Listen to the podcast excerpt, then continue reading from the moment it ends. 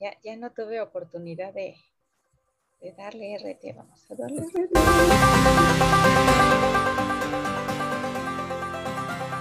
tardes, ¿cómo están todos? Hoy tenemos un programa más de voces. Después de un ratote nos podemos ver. Queridísima Ilse, bienvenida, ¿cómo está? Muy buenas tardes, noches, ya, este, ya estamos así como que entre aclarando un poquito mejor. Va a llover por este lado, solo deditos, porque todo fluya bien, porque ya se oyen los truenos, ya se oyen. Ahí viene la lluvia. Pero mira, nos deja un poquito más frescos porque realmente estábamos tenebrosamente acalorados. Estábamos arriba de los 35. Ah. Era urgente que, cambiara eh, esto del clima porque si de veras el calor estaba sí. terriblísimo. Sí, sí, sí. Entonces, pues ya te imaginarás. Pues ya, ya estamos listos y preparados, ya, directamente.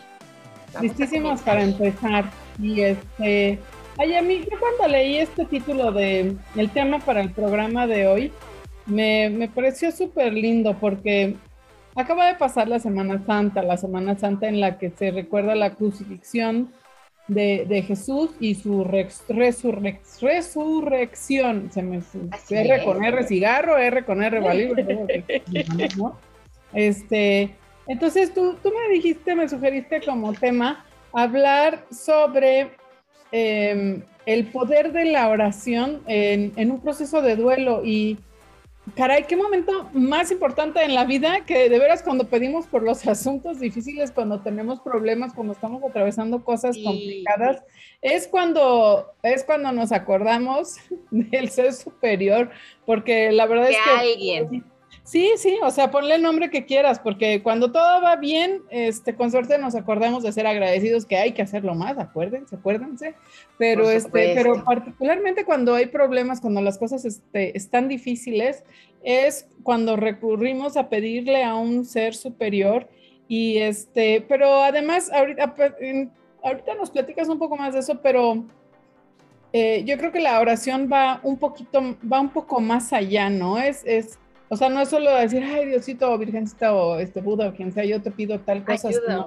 sino, que orar tiene, tiene un, significado mucho más amplio que es...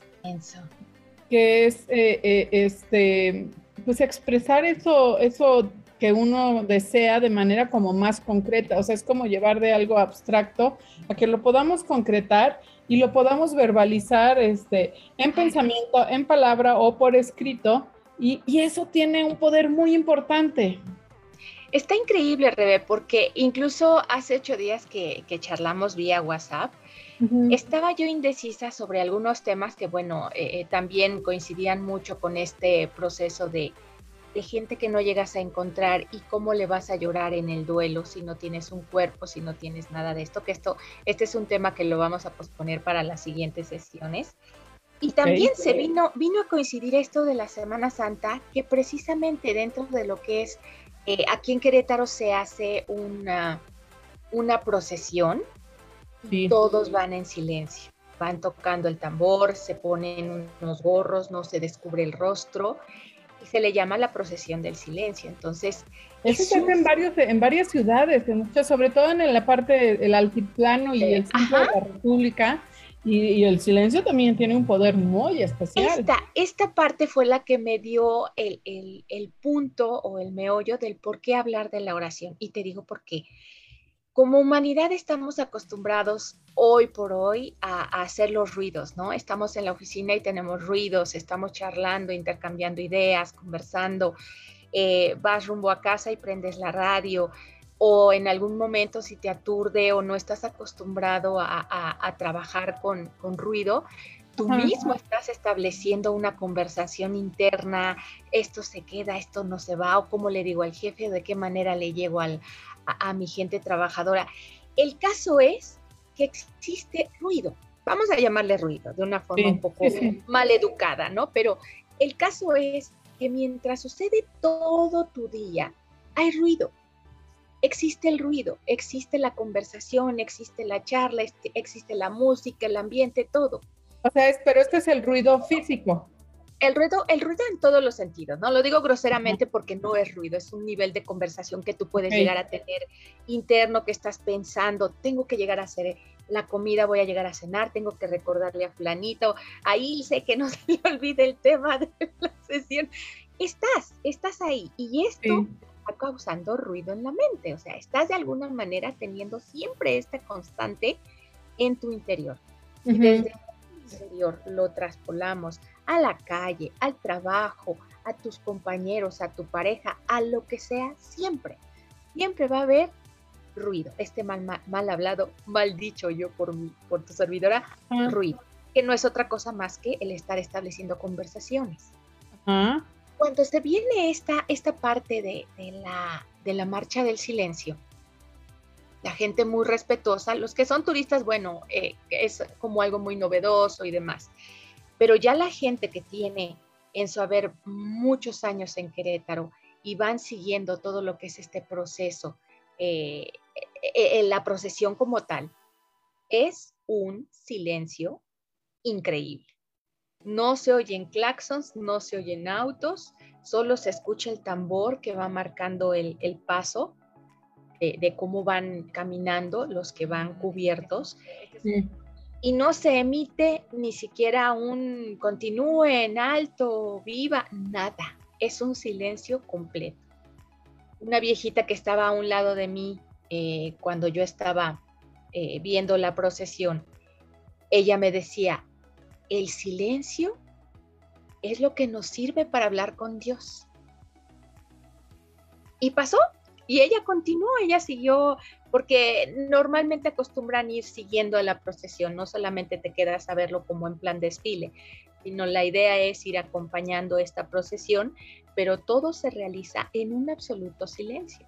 Escuchas los pasos de la gente como va caminando y se va eh, eh, sintiendo este silencio, pero es un silencio extraordinario, te modifica la sensación del momento, ¿no? Y este silencio, bueno, te invita a que en el interior, de alguna manera, tú vas experimentando también esta, este, este silencio y hasta te invita a que tú también guardes silencio, ¿no? Y de aquí fue donde me vino, eh, ahora sí que la inspiración de decir, ¿en qué momento tenemos un silencio completo en nuestras mentes? Muy difícilmente. ¿Y en qué momento, después del silencio, ahora sí podemos establecer una conversación, un pensamiento, un rezo o una oración para ese ser supremo? No solamente para pedir, sino realmente que sea una conversación con ese ser supremo del que tú te sostienes cuando tienes algún dolor, cuando estás pasando alguna pena, ¿no?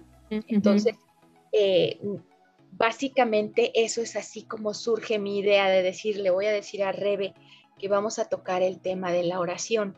Y bueno, eh, al principio vamos a hablar acerca de una, una, una, pequeña iniciación de cómo surge esta, esta parte de la oración y posteriormente pues ya estaríamos platicando cómo es que la oración es tan, tan socorrida en estos tiempos en los que pues se pasa la despedida, la partida de un ser querido, o que estamos siendo presenciales de que algo va a suceder y es inminente, y es cuando más establecemos una oración y de ahí nos sostenemos, es una parte, un bastón muy fuerte que nos va sirviendo para de sostén para que espiritual y emocionalmente tengamos una esperanza de algo, ¿no? de sostén. Exacto. Y eso, eso, esa es la primera función de, la oración, ¿no? O sea, porque, vaya, no, no existe una magia inmediata de resolución. Bueno, hay, veces en las que parece que sí eh, coincide o sí Pudiera. o yo no sé qué, ¿no? Pero, pero por lo general, más que la resolución inmediata del problema, pasa esto, ¿no? Que te da una esperanza. Así es, exacto. Entonces, ¿Cómo es que surge? Fíjate, eh, aquí hice un extracto de algunos escritos que estuve viendo en, diferentes libros y me voy a dar a la tarea, si tú me lo permites, de estarlos leyendo conforme vayamos. Claro. este libro se llama Entendiendo el propósito y el poder de la oración. Y hay un prefacio que me pareció muy importante comenzar con esto. Te lo voy a leer y se los voy a leer a todos. No hay nada más común entre los hombres, ninguna actividad humana más universal e incluso ninguna más misteriosa y mal interpretada que la oración. Desde el inicio de los tiempos y de la llegada de la historia escrita, la expresión religiosa de la oración se ha hallado en cada cultura, civilización y era. Desde las tribus primitivas de cada continente hasta las civilizaciones complejas del mundo han practicado este antiguo arte llamado oración hacia algún dios o deidad. Por mucho tiempo, los psicólogos y científicos del comportamiento humano han estudiado los efectos de la oración en el desarrollo y la socialización humana. Algunos estudios intentan validar y documentar la eficacia de la oración en el individuo que practica dicho arte. Entonces, pues ya desde los tiempos que son tiempos humanos, hemos detectado que existe la oración. Existe este intento por comunicarse a hacia algo superior a nosotros, hacia lo que nosotros creemos, independientemente, como bien dices, independientemente de la religión, porque en este caso la, la oración la vamos a colocar desde el punto de vista tanatológico como algo muy espiritual orillado a cada persona que tenga su religiosidad, ¿no? Su, creencia, el Dios al que quieran eh, tener por compensación. Entonces, esta espiritualidad de tener ese contacto con la deidad, con el ser supremo, con las fuerzas del universo, con quien tú quieras nombrar, siempre ha existido y ha sido el gran misterio de todos los tiempos de cómo es que pese a que ha sido el mundo tan moderno como hoy lo es, ¿cómo es que continuamos con esto, no? ¿Cómo es que sigue siendo fortaleza y hoy más que nunca ha sido la parte más fuerte, lo hemos visto después de esta pandemia, que hasta en tono de broma decíamos rezo porque se termine la pandemia, ¿no? Era muy, muy de broma esto. Entre broma y broma la verdad se asoma, ¿eh? Pero muy actual. Entonces, ¿Qué es lo que provoca que nosotros como seres humanos estemos estableciendo esta conversación que no es de, de Rebe a Ilse, que no es de Rebe a sus primas, que no es de Ilse a, a un público en general, ¿no? Sino que es de nuestro interior, en nuestros silencios, en ese silencio que efectivamente estamos realizando como en la procesión ya que te platicaba que solamente escuchas el latido de tu corazón, ya no los pasos de quien va pasando, sino tu respiración y tu latido de corazón para con alguien más. Ese ser supremo, esa parte en la que tú sientes esa necesidad de establecer una charla, pero creo que es la charla más franca y más neta que se puede establecer y que el hombre ha establecido desde los tiempos que son los tiempos, ¿no? No ha habido una oración, una conversación, un rezo, una súplica más auténtica como la que podemos tener con, un, con nuestra espiritualidad, con la, con la superioridad que tenemos nosotros, ¿no? con la que creemos. Y al ser absolutamente original, que no le estás aumentando, no le estás quitando, porque en el pensamiento de que ese ser superior nos está viendo, nos está observando y a él sí no le podemos decir, eh, pues es que fíjate que pues me fui se me hizo tarde porque cualquier pretexto, la nice te está viendo, o sea, ni cómo mentirle. Es en el momento en el que estableces una oración muy franca, de corazón a corazón. Entonces, de aquí partimos a que como se realiza de corazón a corazón, cuando tienes un dolor por un familiar, o que tienes un malestar tú mismo, que a alguna mala noticia en cuestión de salud, Rebe, eh, se ha dado, inmediatamente te asusta porque es algo absolutamente desconocido, algo nuevo. y que te remite a que tal vez venga un sufrimiento, un dolor, experimentar algo totalmente triste. La, la incertidumbre, ¿no? Este, o sea, cuando no tenemos algo seguro que no sabemos cuál es el desenlace, cuánto tiempo puede tardar, cómo va a ser, etcétera, simplemente el tema de la incertidumbre da un miedo tremendo, ¿no? Y cuando el desenlace puede ser la pérdida de alguien querido o de o, una cosa que resulte en tragedia es, es, un espanto terrible. Inmediatamente, ¿no? Empiezas a establecer esta conversación o empiezas a pensar y suplicar que en un futuro próximo esto tenga solución o que tú tengas esa visión de poder. Pero entonces lo que da, lo que da es la esperanza y se cambia, se cambia ese discurso en donde, en donde empezamos, o sea, te dicen, ¿no? Este, quién sabe quién está en, o sea, un familiar tiene un padecimiento que puede ser este mortal. Y enseguida entonces empezamos a proyectar y cómo se va a poner y entonces y cuándo se va a morir y, el, tratamiento y el hospital y cuánto cuesta y quién lo va a cuidar y quién lo va a ayudar y cómo le voy a hacer. Y, o sea, empieza, empieza un ruido mental catastrófico que, que, es apabullante. Entonces, cambiar ese ruido mental por una oración, por una petición que de entrada calla ese ruido y nos da una, un sentido de esperanza, eso es el primer síntoma maravilloso pasamos por diferentes momentos y estas oraciones, este rezo que nosotros hacemos, puede ir desde la esperanza, desde tal vez hasta autocontestarse, porque incluso eh, eh, en alguna parte de, otro libro, son varios libros, aquí tengo el extracto, eh, se decían, bueno, posiblemente los más escépticos a la oración comentaban, el rezo no es otra cosa más que irte un poco más hacia el futuro y que ese futuro te lo contestes tú mismo. Un poco gracioso, ¿no? De decir, Dios mío, ¿cómo le voy a hacer? Es un mero ejemplo. Dios mío, ¿cómo le voy a hacer para que pueda yo ayudar a mi pariente a salir adelante? Y con este, esta evocación de pregunta, ¿cómo le voy a hacer? Entonces empiezas a responderte tú mismo, bueno, Dios mío, ayúdame a que todo se facilite, a que pueda el doctor hablar conmigo para que me diga. Y ¡pum!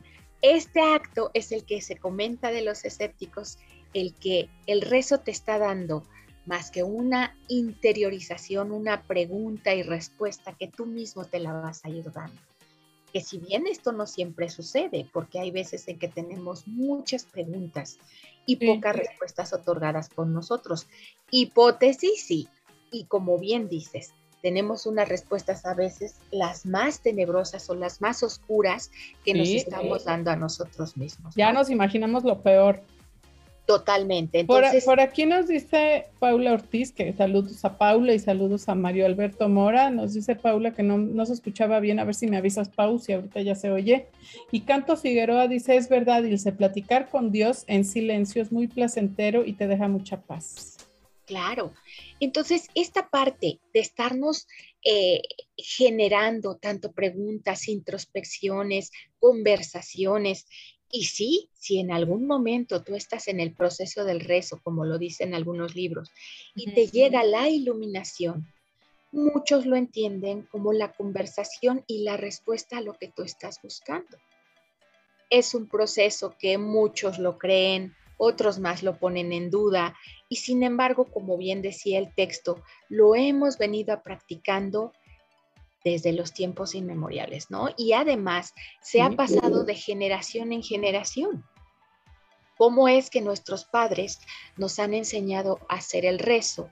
¿O cómo es que sin tener papás, sin que tengas una autoridad que tuviste de niño y que te lo enseñaron tal vez en la escuela o lo viste eh, en la película y demás, cómo es que hasta el ser más pillo en una cárcel también reza? También tiene un diálogo interno con un ser supremo.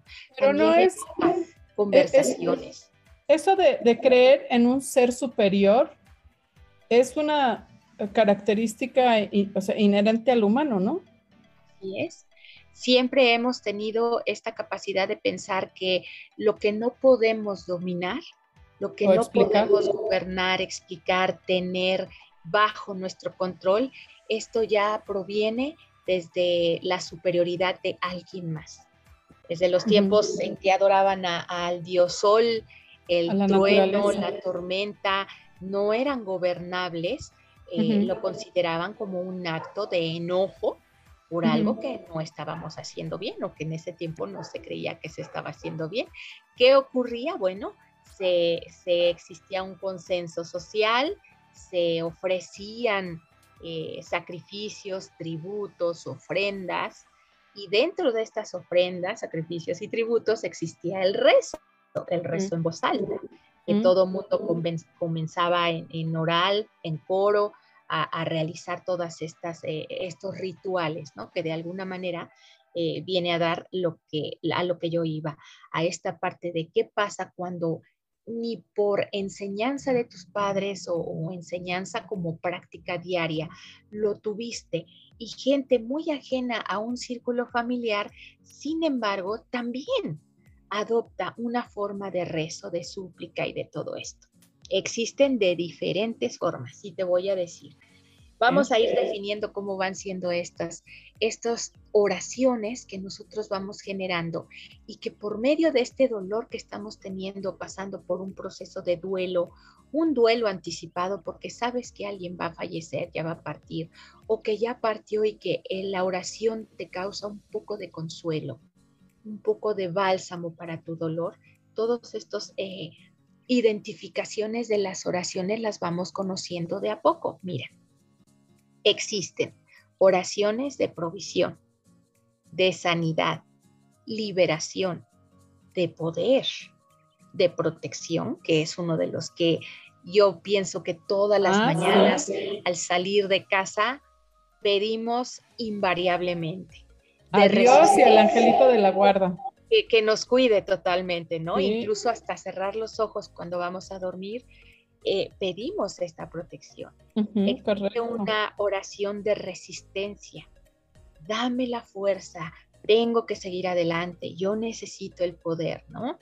De paciencia, Dios, dame paciencia. ¿Cuántas veces no tenemos eso, eso es muy socorrido. Está tatuado, muchas veces lo tendríamos que tener de paciencia, de autoridad, de fe, esta palabra tan grande, tan grande, que es la que nos da el resultado grandote de la oración, de alabanza, que esta es la que propiamente y que en, algunos otros escritos que estuve leyendo en internet resulta un poco duro y crítico porque eh, decían en conversación algunos sacerdotes, es muy triste que pidamos mucho por nosotros, que es esta de protección que mencionábamos o que pedíamos por algún ser querido, pero ¿y la de alabanza? La oración de alabanza, ¿por qué es tan escasa? Porque, este, pues sí, cuando se trata de pedir, ahí estamos, pero cuando se trata de alabar a ese ser supremo, pues se oyen muchos grillitos, ¿no? En la noche no damos esta oración y que incluso, a ver, ¿cómo harías una oración de alabanza? ¿Cómo Eso aprendes a, preguntar. ¿Cómo aprendes a, elaborar tu propia, eh, tu propia oración de protección y cómo es que cuesta trabajo elaborar una oración de alabanza? ¿no? De alabanza, de como la, leíamos en la Biblia, oh Dios, tú que eres grande, misericordioso, y el rosario también te dice toda una, una serie de, alabanzas al Ser Supremo, ¿no? Entonces, existen de alabanza, existen de acción de gracias, existen de confianza, existen de seguridad, existen de paz. Estas oraciones de paz, que son yo creo que eh, las que en algún momento tú te sientes tan tranquilo o que estás en un momento de, de gloria tuya frente a la playa, con tu familia en Navidad, eh, estableciendo una comunión, agradeciendo todo, que estás realmente en paz y elaboras una conversación pequeña, una oración pequeña que ya te está dando la paz per se al elaborarla, ¿no? Entonces, fíjate cuánto es esta gama de, de, tipos de oraciones y que dentro de lo que es la tanatología o el duelo, que van pasando las personas, tanto con las que les han dado un diagnóstico de proximidad a su, a su partida, como la, la familia que ya tiene que despedirse o que ya se despidieron, existen todos estos factores y que a veces no sabemos cómo definir esta primera conversación que vamos a tener con el Ser Supremo, con quien tú creas que vas a establecer de manera interna la oración. ¿Cómo es que se va a dar? Y la tanatología te ayuda precisamente a eso. La tanatología no se inclina sobre ninguna religión, pero sí te anima a que si tú tienes de algo, de qué sostenerte, que es tu fe hacia la oración, claro que nosotros eh, le damos la credibilidad y el bastón para que se continúe haciendo. Y es propiamente este clave. Ayudamos a decir, bueno, vamos a ayudarte a, que tú puedas orar y estar en paz o que tú puedas hacer esta petición de protección, de que ya se fue tu papá, tu, mamá, eh, alguien que te protegía y que ahora pides que esa persona que ya partió desde donde esté te siga protegiendo y elaboras una oración.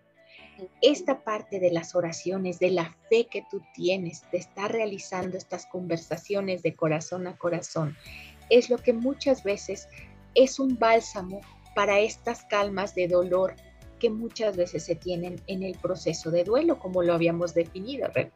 Entonces, todo esto te da una sensación de que sí te hace sentir bien, pero no confundirla con un nivel de exigencia en el que vas a rezar y que estás pidiendo eh, que se solucionen las cosas, que estás pidiendo, sí, ahora hoy en día nos dicen que hay que tener cuidado con lo que se decreta.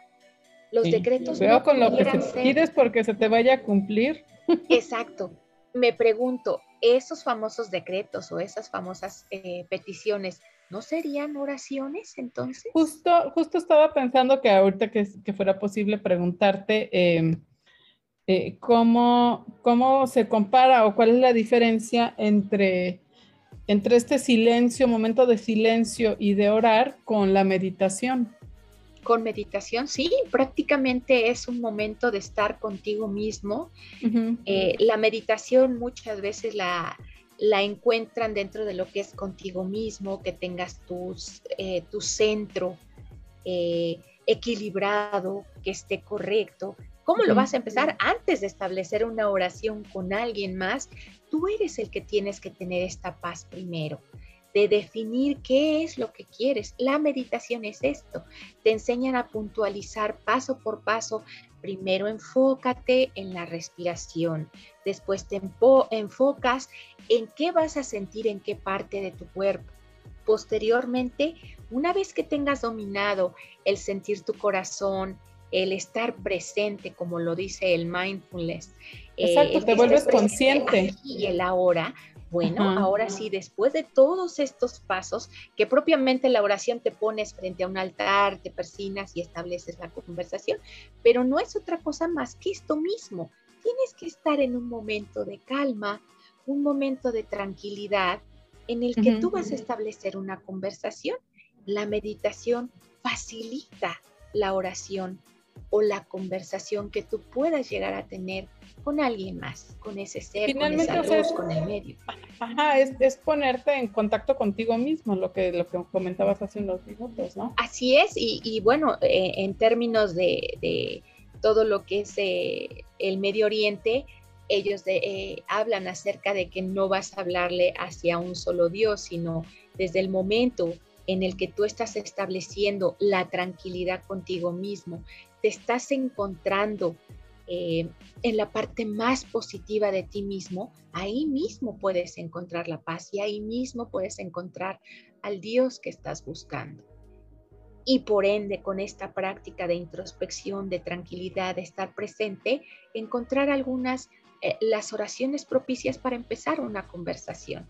Solo que ahora lo hemos hecho de una manera tan práctica, tan rápida, tan tan compacta, vamos a llamarle así, de que llegas a una iglesia y, a veces no te quedas a la, misa como tal, porque la misa sí es una serie de rezos colectivos, pero en realidad a veces dices, vamos a pasar a la iglesia a persinarme. ¿Realmente vas a la iglesia a hacer esto o vas a hacer alguna petición? A ver, ¿Qué es lo que tú harías normalmente cuando dices, vamos a pasar a la iglesia, me voy a persinar? ¿Qué es lo pues que si te persinas, pero, pero con esa acción física de persinarte viene también una oración o un mensaje para, para el jefe. Inevitablemente la realizas de una manera en la que estás en el silencio del lugar, que el lugar es hermoso, se oyen pajaritos o, palomitas, el cucurrucucú que a veces da un poco de paz estando eh, dentro del recinto cuando no hay eh, eh, misa. Te quedas a, te, absorbe la mirada dentro de lo que es el, eh, todo lo que es la decoración, pero estás estableciendo una pequeña, un, un, este, ahora sí que un mensaje muy rápido allá arriba, ¿no? Por favor, cuídanos, que todo salga bien en este viaje, eh, que nos resulte muy bonita nuestra vacación, que todo salga bonito te persinas como en señal de, bueno, término de la conversación, que en otros términos es el fin del, del fax. Ah, cierro la comunicación. Exacto, entonces ya estableciste esta conversación, ya oraste una mini, mini petición, pero ya la realizaste. Así como esto, y créeme que la realizas con el corazón, con el alma, solo que es tan compacto que no te toma el tiempo que tú harías cuando realmente estás en un lugar, en tu espacio, en tu intimidad del, del hogar, de tu altar pequeño que tengas en casa y que ahí puedas tener todo el tiempo disponible para hablar y solicitar, ¿no? O conversar con, con ese ser supremo. Ese, ese es otro tema, el lugar, o sea, ¿dónde, dónde oramos con, con frecuencia? Porque hay, hay, ciertos lugares como, como un templo o como este eh, o sea, bueno, las iglesias o de pronto algo en la naturaleza, que es más fácil callar todo este, este ruido que hay en la vida para, para darnos ese momentito de, de aurora. Pasamos, vamos en la calle, bueno, los católicos van en la calle, pasan frente a una iglesia y se persinan. Así es. Así es, como también lo hacen los judíos cuando pasan frente a una sinagoga, utilizan la kipa, se la ponen en el corazón, ¿no? Entonces, definitivamente es el, estar presente o el dar la, las, eh, las asistencia, digamos, vamos a confirmar que estamos enfrente o en un lugar sagrado. Pero en realidad, ¿qué lugar sagrado pudiera considerarse si sucede una tragedia? Cualquier lugar es bueno para establecer incluso la oración te encuentras en un hospital y también existe una pequeña capilla, pero pocas veces o muchas cuando hay oportunidad de que estás cuidando a tu paciente y bajas a la capilla, ahí estableces una oración o incluso a un costado de tu, de tu familiar que se encuentra enfermo. Entonces, cualquier lugar que tengamos esa, esa chispa que nos nace de empezar a establecer la oración, cualquiera es buena, como desde la hermosa iglesia, capilla, eh, basílica en la que tú puedas establecer tu mejor deseo petición, como el estar a un lado de tu familia en buenas condiciones o a un lado del ser que ya va a partir. Esto se facilita en cualquier lado, mientras tú tengas esa chispa, esa necesidad de decir, Dios, por decir el, ser supremo, decir que todo salga bien, que, que no sufra, que llegue a buen término su muerte, si en el caso de, de, una partida se trata, que sean estas peticiones las que te dan esa, esa paz, no más que pensarlo, el a veces casi decirlo en voz alta.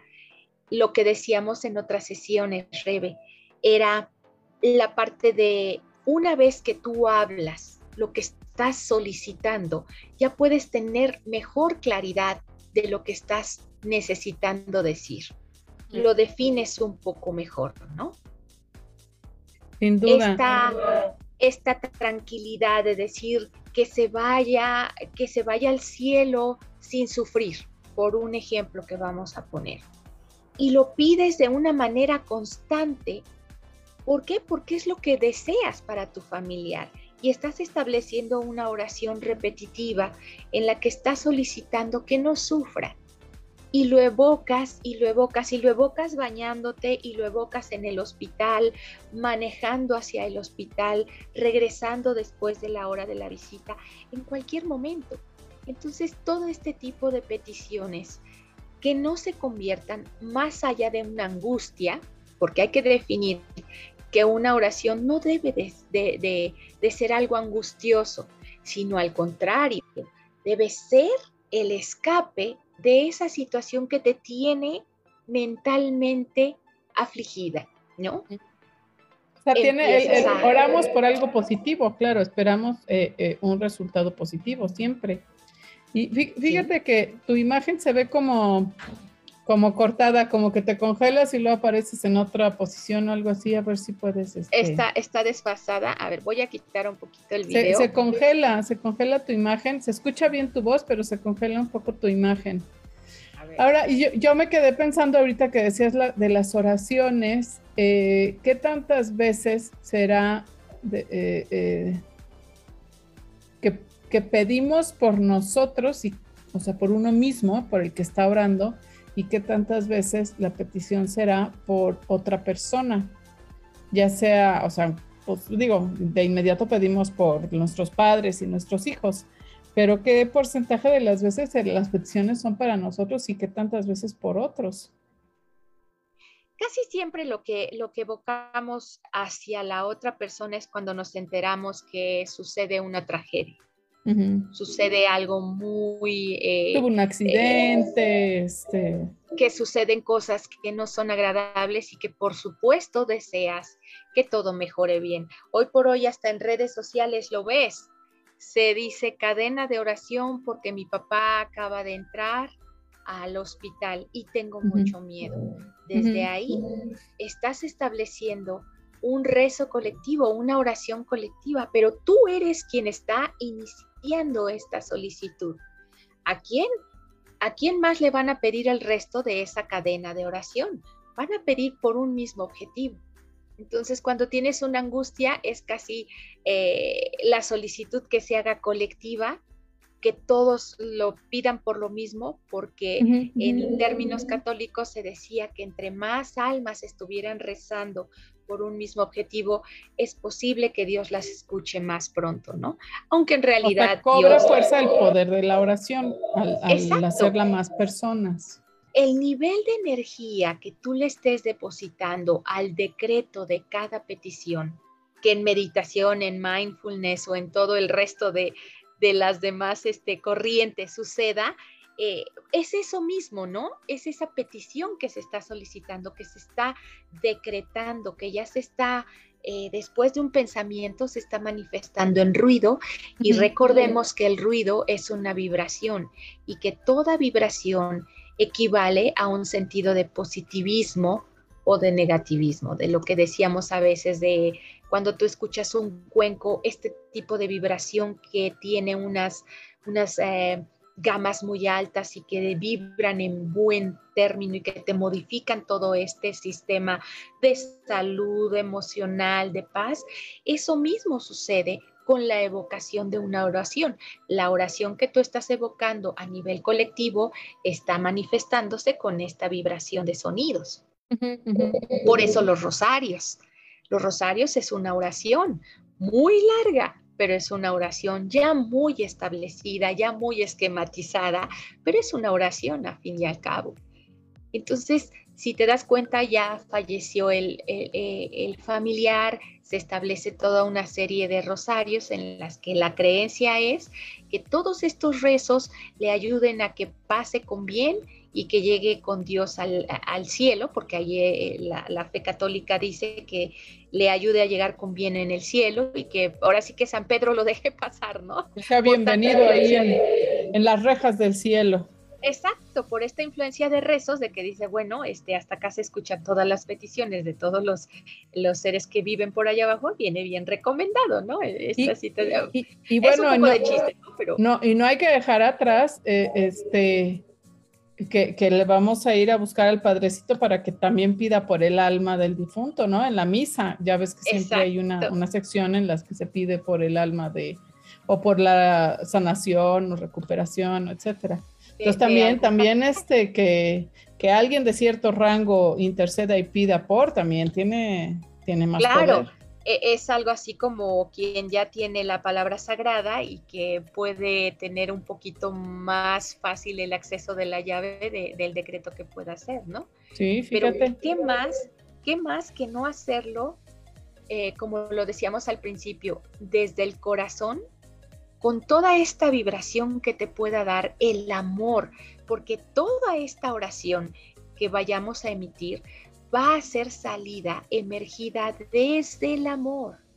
La oración se supone que es una petición, después del listado que habíamos leído, es una petición, una petición positiva.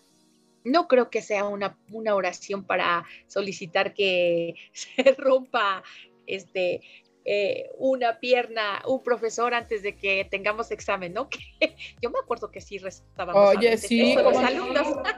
Que no venga el profesor porque se le descompuso el coche, que llegue tarde, que se le rompa una pierna, que se le olviden los exámenes en su casa. Eh, eh, este, también hay ese tipo de oraciones que son, en cierta etapa de la vida, son muy socorridas. Eh, pero dime si no, si este tipo de oraciones, siendo adolescente, no te daban consuelo no te hacían pues pensar que posiblemente... Un ratito, un ratito, hasta que te, te dabas cuenta de China y viene el profesor, no se le descompuso el coche. Bueno, pues ahora traspola ese sentimiento de pequeño consuelo a cuando nosotros estamos orando constantemente porque nuestro familiar sane, porque encuentre la paz en, el cielo, en, el terreno en donde tenga que ir su alma, eh, porque la enfermedad que tenga yo pueda ser sanada, eh, porque se encuentre una mejor solución al cáncer que pudiera llegar a tener a alguien. O si lo tiene, que sea lo menos sufrido posible por ese, ese ser, ¿no? Entonces, todos estos eh, decretos, estos pensamientos en voz alta, estas vibraciones del, de la oración, sea en silencio o en voz alta, están saliendo desde el amor, desde tu corazón.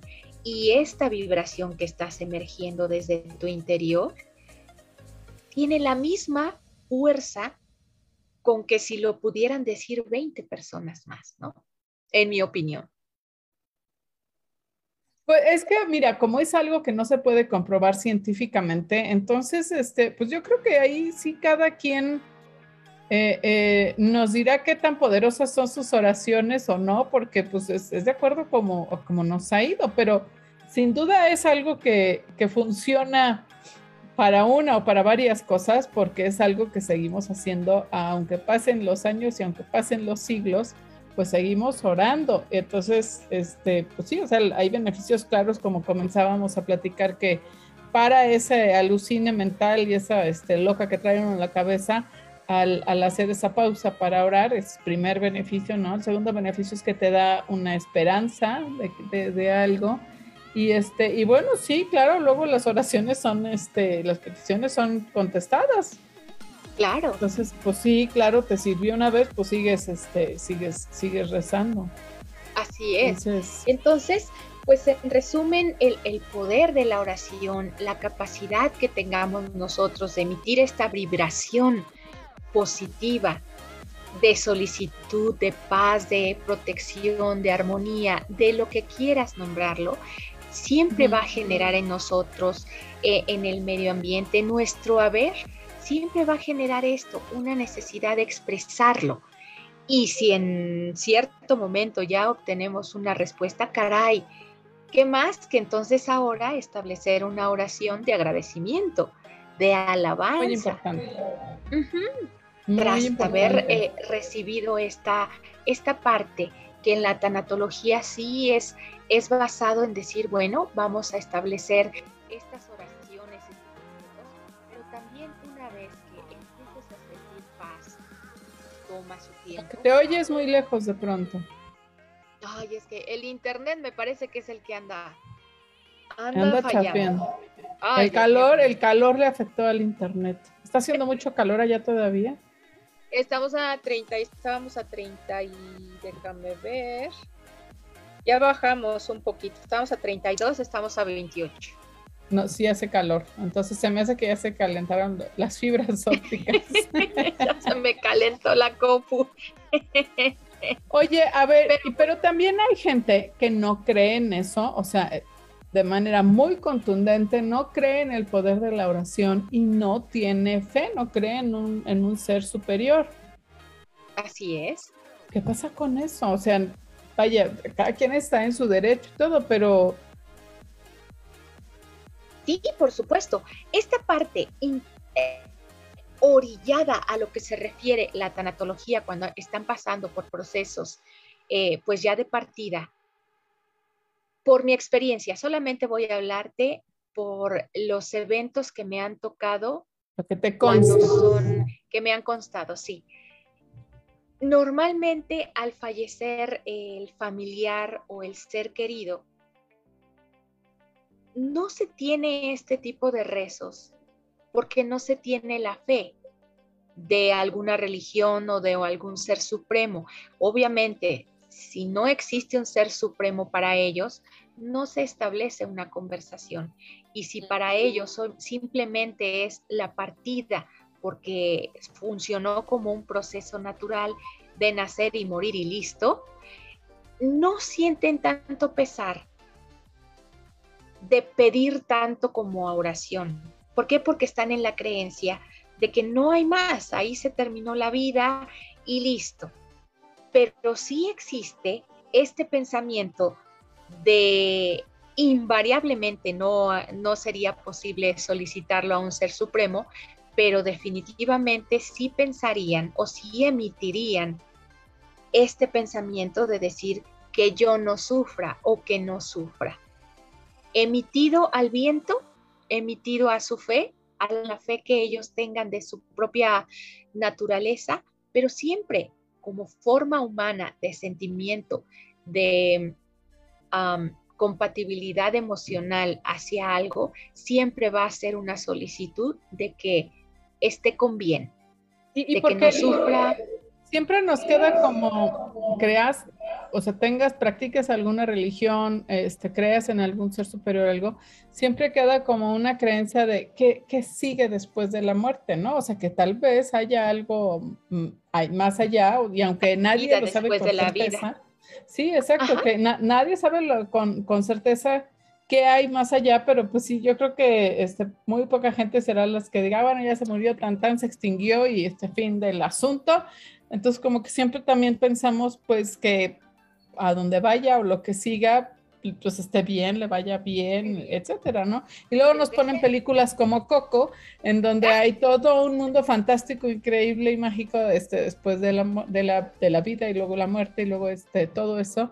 Entonces dices, bueno, pues sí, ahí, ahí estará. Y, y, por ejemplo, con la de Coco, algo que a mí me hizo pensar es, ves que cuando los olvidan, este, se desaparecen, ¿no? Ajá, entonces sí es así como, ¡ah! No manches, está muy gacho que les olvidemos. claro, y sí, invariablemente esa es nuestra naturaleza. Siempre como seres humanos vamos a estar eh, pues un poco temerosos de qué sucede con algo que desconocemos en lo absoluto. Ya lo platicábamos. No ha habido una persona que venga del más allá y que diga, híjole, aquello está padrísimo, están sufriendo de a gratis, se mortifican de a gratis. Como tampoco tenemos esa situación de que alguien venga del más allá y que nos diga, ¿saben qué? Vivan todo lo que tengan que vivir aquí porque allá está del cocol. Nadie, y digo por fortuna, nadie, porque de los experimentos que se han realizado, no pasa más allá de algo biológico, de ver una luz, de tener paz, de tener esta sensación eh, de tranquilidad, pero en realidad desconocemos, desconocemos al 100% qué es lo que sucede. Y esta esperanza de que sea todo bueno es lo que nos da ese poder de la oración, de que la oración sea en pro de que quien ya va a partir, quien partió o quien me está causando ese, esa angustia de que no sé cómo está en el más allá y evoque rezos de tristeza, de angustia, que sea mejor para un bien, que sea un rezo en el que decrete eh, pues que todo vaya a salir bien y donde quiera que esté, se encuentre mejor. Así es el poder de, la oración que se facilita en la tanatología, que sí, si bien no estamos inclinados hacia alguna religión, ayudamos a que esto se pueda concretar. Si es una conversación la que se necesita con el doliente, establecer y aprenderla a evocar desde el corazón, y si esta te sirve de consuelo, hacerla. Así como hemos dicho que la Semana Santa, eh, pues es para eh, como dicen, es, es tiempo de guardar, es tiempo de meditar, es tiempo de repensar las cosas. Bueno, cuando suceden estas, este tipo de situaciones tan humanas como la enfermedad, la partida de un ser querido o la próxima, la próxima partida de alguien, también son procesos naturales que son para guardar, para meditar y establecer esta oración si eso te ayuda a sentir un poco de consuelo frente al dolor por el que te estás enfrentando, ¿no? Sin, duda, entonces sí tiene un valor muy importante la, oración. Así de verdad, sí es, es un apoyo muy, muy, muy importante. Así es, este, es, uno de los bastones que, que sirven para establecer un poco de consuelo, que no es el refugio total, pero sí ayuda en gran parte a que nosotros podamos encontrar una pequeña salida a expresar estos pensamientos que tenemos por dentro, Rey. Una pequeña salida, y, pero hay para hay personas para las cuales la oración es este Lo es, el camino, sí, sí, sí. Así es. Así Entonces, eh, eh, este habrá que retomar algo y, que en la medida de lo posible sea, sea un efecto bonito para nuestra vida, ¿no? cada quien sabrá. Cada quien retomará ese, ese proceso como mejor lo considere. Sí, exacto. Fíjate que por ahí, aquí nos está viendo Lucy, le mando saludos a mi querida amiga Lucy, y, dice Francisco en mi Villa Zapata, ¿quién sabe quién llegó tarde? Si le vamos a poner retardo. Villa, ¿dónde este, andabas? ¿Dónde andabas? ¿Dónde andaba? Pues yo creo que este, en las chelas, porque dice que allá están a 35 grados. Ay, qué este, barbaridad. Dice, sería buen tema la tanatología y los no creyentes agnósticos. Es, es un tema también para otro programa, ¿verdad?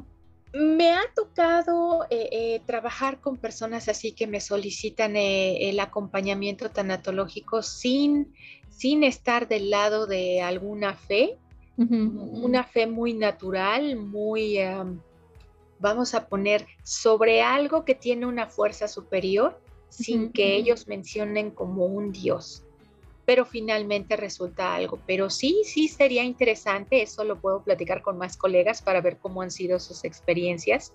La gran mayoría de personas que buscan el acompañamiento tanatológico es porque de alguna manera ellos no tienen, eh, no tienen forma de cómo ubicar este dolor.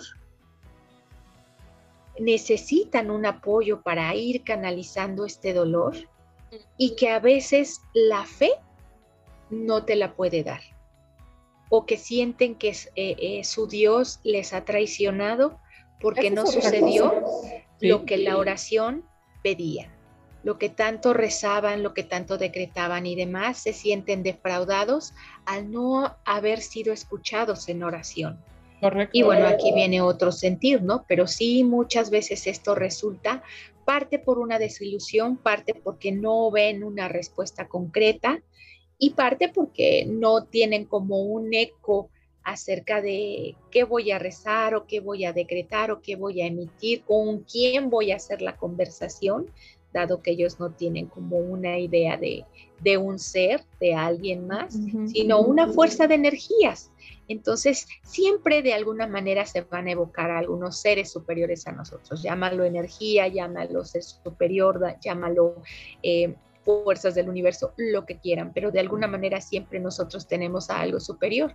Y si esa superioridad les hace ver que no es un Dios o que tal vez solo es parte de un proceso de nacer, crecer, desarrollarse y morir, bueno, también ahí están haciendo eh, su creencia ante la fe de una naturaleza. No le ponen nombre a un Dios, pero le dan fe al proceso natural de lo que está pasando. Entonces, sí, es muy, muy interesante eso.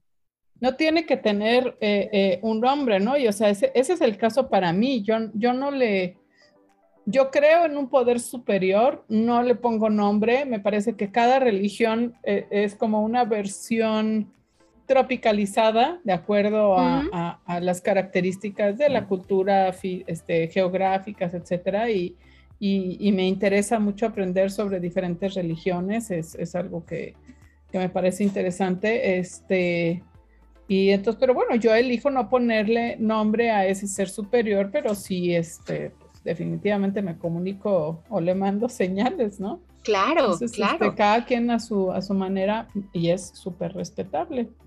Y exacto, de esa misma manera eh, también lo hacen algunas personas que no tienen una fe eh, en, alguna situación religiosa, pero que su espiritualidad está enfocada en la naturaleza, en algo propio muy de, su manera de ver. También es muy, es muy común ver eso. Y también lo vemos eh, en parte de Europa, Rebe. Tú tienes esta cultura alemana en la que a mí me ha tocado verlo también.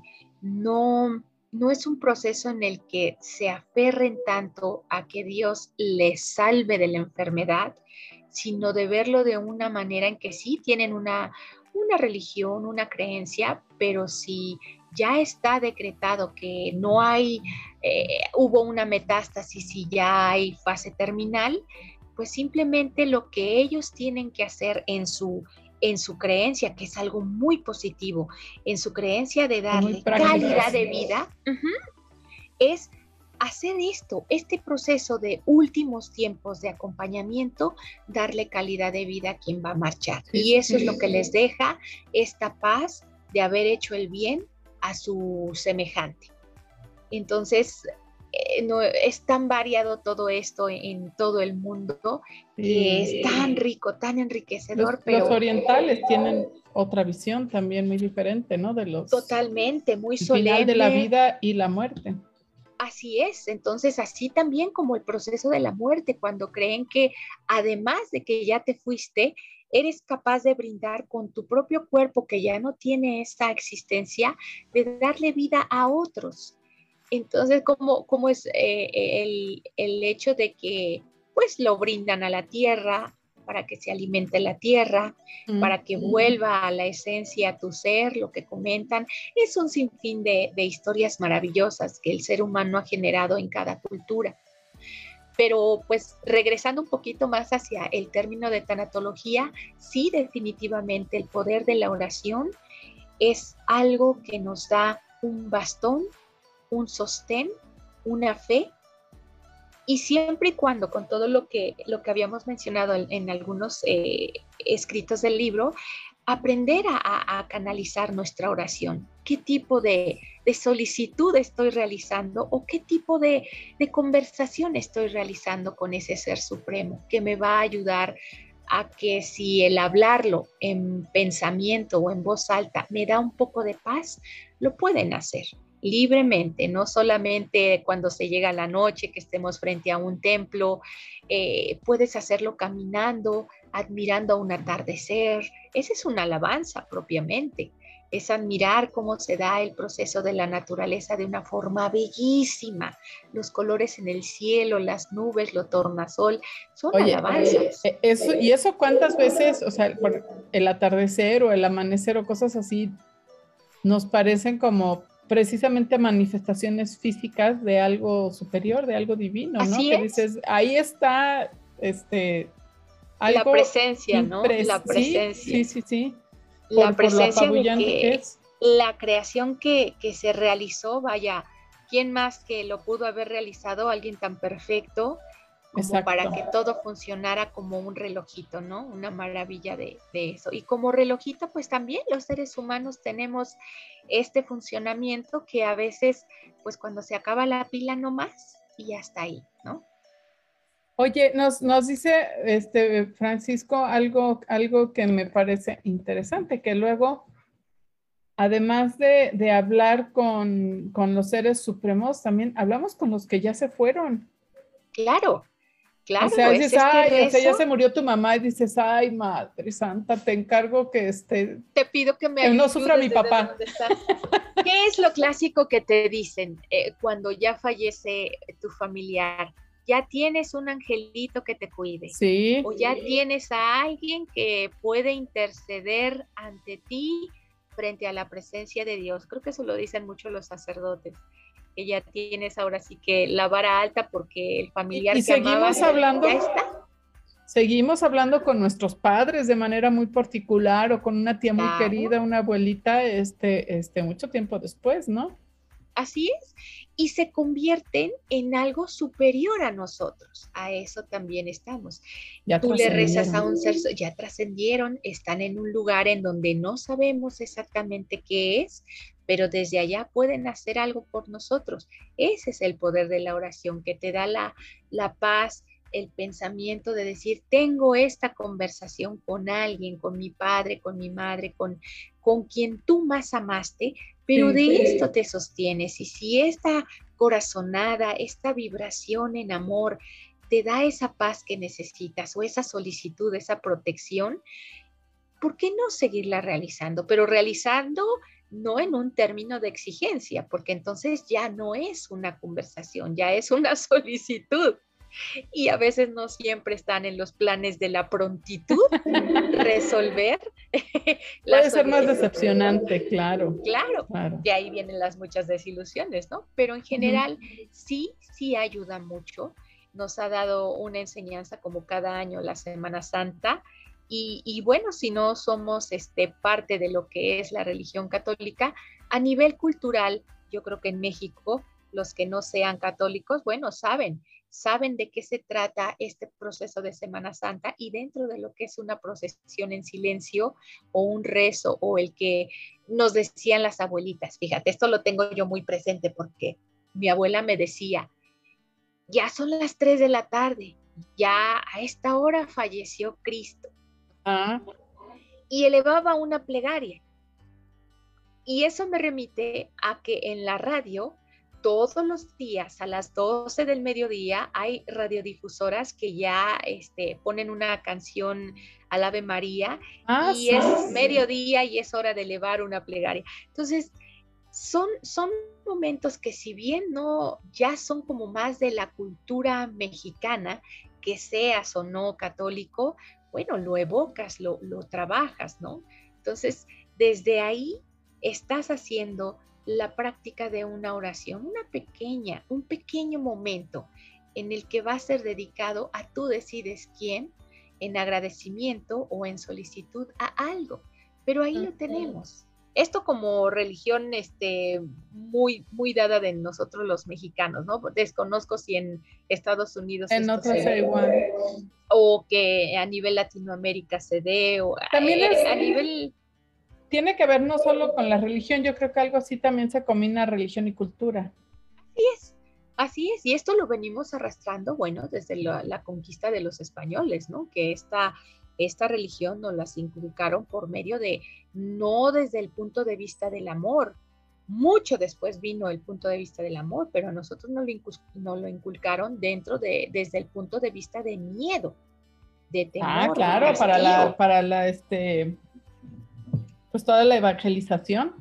Claro, entonces, eh, pues es el choque cultural que te da el que tú ves la poesía que realizaban Netzahualcoyotl a sus dioses, que todo era desde el punto de vista amoroso, contra un choque en el que un dios, si no eres bueno, te va a castigar, si haces algunas, que era más eh, obra de, la, de, los seres humanos que en realidad de la espiritualidad o la religiosidad, ¿no? Claro, y ese es otro enfoque de las oraciones, cuando estás, cuando dices, por favor, por favor, es que se cure mi mamá, te prometo que ya no este, voy a ser infiel, ¿no? Por los compromisos, claro. Ya no voy a tomar, pero, pero cura por favor a mi papá las famosas este, juradas, ¿no? Que va haciendo la, gente, ¿a qué van a ver a la Virgencita? Van de rodillas, van rezando, van orando. Entonces, pues bueno, esta es parte de nuestra idiosincrasia mexicana, de nuestra, nuestro ADN en cuanto a fe. Fe, tómese con la religión que usted quiera ponerle ahí agregado, pero que sí nos da esta, este bastón, este sostén en el que nos va a hacer en algún momento de gran ayuda. Qué, interesante saber de veras este papel tan importante que juega la, oración en, eh, este, pues así, en el proceso de, de cuando alguien se va a ir, ¿no? Entonces, no, lo había reflexionado y me pareció algo muy lindo de saber y, que además se puede proyectar a, otros momentos difíciles de la vida, a, este, voy a perder el trabajo, este, necesito encontrar trabajo, este, que ay, que mi hijo se le quite lo vago, este, que mi marido deje de ser este, deje de ser este parrandero, no sé, lo que sea. Entonces es, es como que el mismo principio que, se utiliza en ese momento, pero con otros fines. Claro.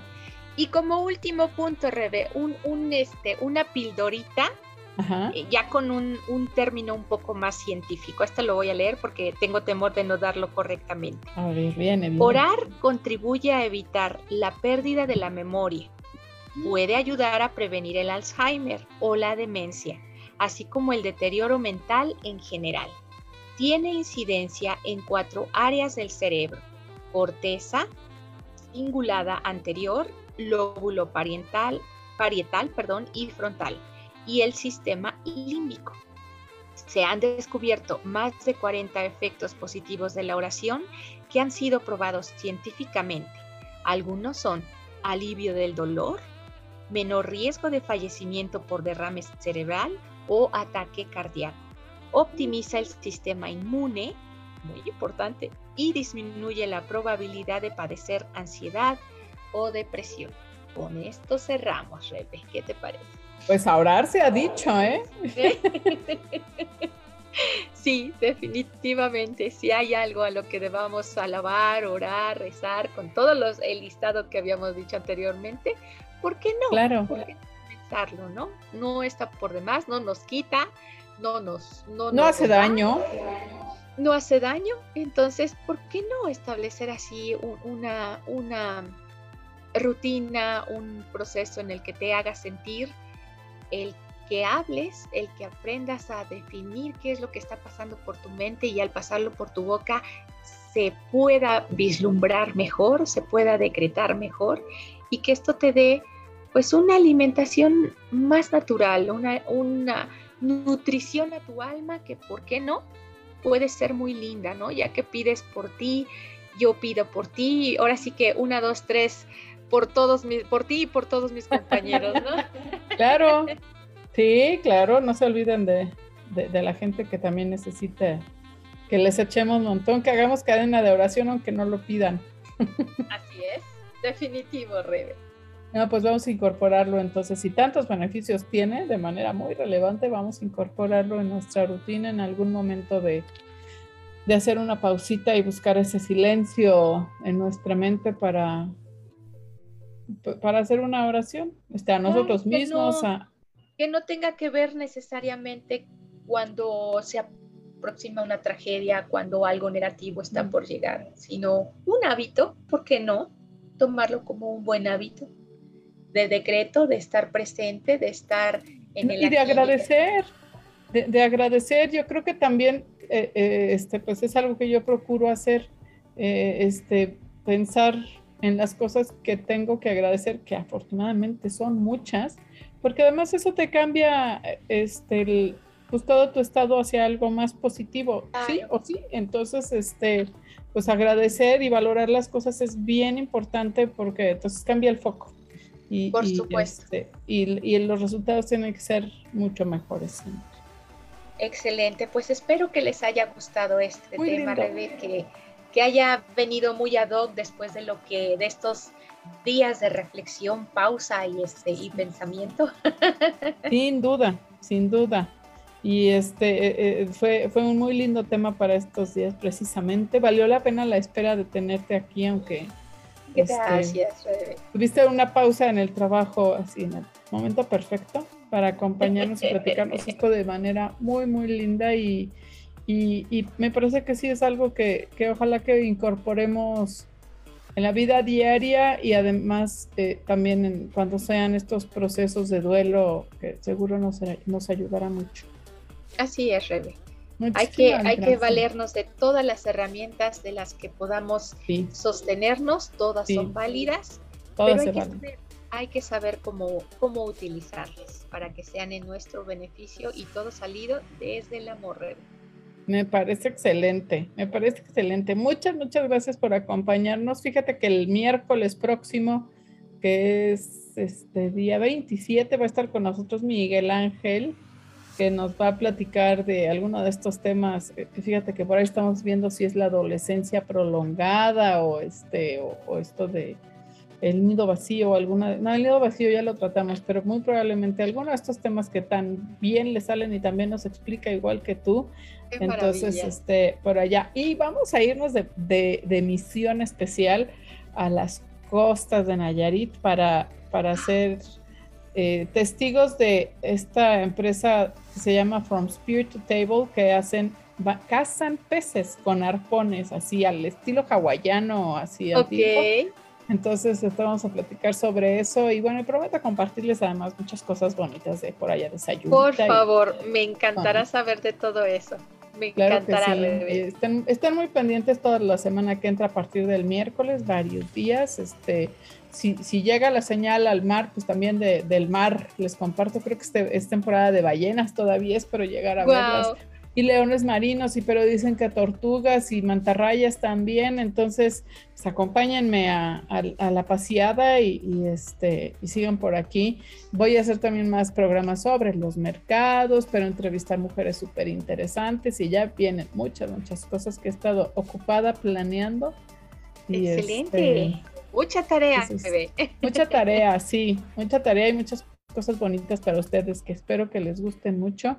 Y este, por favor, compartan eh, el programa para que llegue a gente que, que, ustedes saben mejor que nosotros que les puede ayudar, que les que puede lo pueden necesitar, claro, por supuesto. Todos los temas son muy enriquecedores, muy de consejo, muy en algún momento el que alguien más lo escuche puede ser de gran ayuda y este ahora sí que puntito para que llegue a la persona correcta la persona. Claro, seguro le hace la diferencia a más de una persona y, este e, es uno de los objetivos principales de estas pláticas con Ilse porque, porque vaya que hay gente que lo necesita y entonces que lleguemos a esas personas. Por favor, de verdad, compartan el programa Estrellita en la frente a Villa, que es el que siempre está este, muy ayudándonos siempre, apoyándonos y estar presente. Muchas gracias. Y también está con nosotros hoy Aline Esparza, que es mi vecina y es maestra de yoga. Entonces, no sabes qué, qué hacemos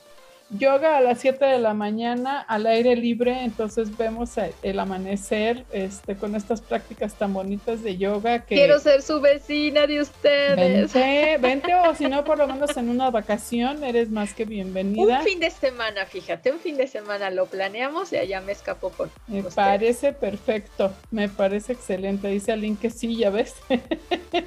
este, gracias por vernos, Aline, comparte por favor el programa. Un día vamos a hablar de, a platicar de yoga, te voy a invitar.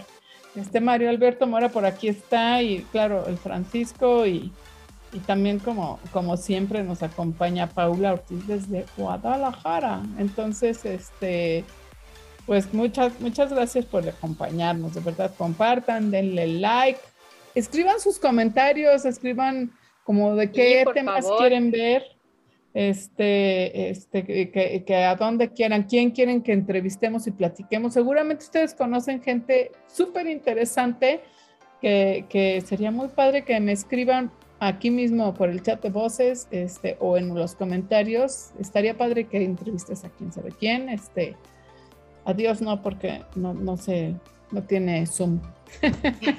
Pero sí, este pero sí, platiquen qué quieren ver y con muchísimo gusto vamos a tratar de que eso se incluya muy pronto. Dice Francisco, a mí me ya han visto un oso panda hacer el oso yogi. Y yo. Exacto. Pero gracias por acompañarnos a todos. Mil gracias, mi queridísima Ilse. Te espero pronto un fin de semana para que hagamos yoga. Un honor. Hecho. Ya lo fijamos. Este, Ahora que regreses, ahí estamos, considérenlo un hecho. Sí, gracias. Y nos veremos en mayo para el siguiente programa contigo. ¿Te parece bien? Claro que sí, por supuesto. Ya estará ah, mira, algo hermoso. El mercado de artesanías estuvo genial. Qué lindo, ¿verdad? Fuimos al, mercado de, de, artesanías y curiosidades de San Juan en el centro pero voy a ir a los otros de, San Juan, al de comida, al de flores, al de alimentos exóticos, entonces se, va a poner bueno el tema.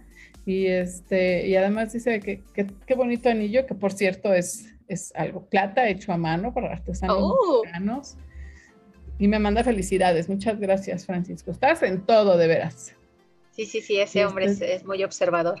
Claro, dice, luego no le altino a los horarios, pero ando estoqueando. Ah, pues activa, activa en, la página de voces, activa que te avise. La notificación. la notificación dice, cambia la configuración de notificaciones de videos en vivo. Entonces te va a avisar cuando estemos en vivo para que no se te haga tarde y no te pongamos retardo. Perfecto. Muchísimas gracias, Ilse. Nos vemos muy pronto. te mando muchos besos y, y un millón de gracias por compartir esta información que que llega a la gente, les dé un rayo de esperanza y si no están acostumbrados a orar, pues oren, hagan estas oraciones, elévanlas al cielo o a quien ustedes deseen. Hasta consigo mismos, desde el corazón para con uno mismo. ¿Por qué no? Que somos los primeros que nos debemos amar, querer y con quien nos platicamos de primera instancia para poder abrir los canales hacia las demás eh, fuerzas superiores, así debe de ser. Exactamente, un millón de gracias, Ilse, gracias a todos por acompañarnos. Gracias, Rebe, gracias a todos. Y muy pronto acuérdense que también está el, podcast en, en, Spotify, en iTunes, en Google, entonces si no lo pueden ver, pueden también compartir el podcast para que lo escuche la gente Igual y este, hasta alguien que está en el hospital y no puede ver Facebook, pueden escuchar el podcast y, también obtener un alivio con todas estas cosas tan bonitas que nos comparte Ilse. Muchísimas gracias. Ten bonita noche, refresquense pronto. Pásenlo muy bonito. Los quiero. Bye. Cuídense.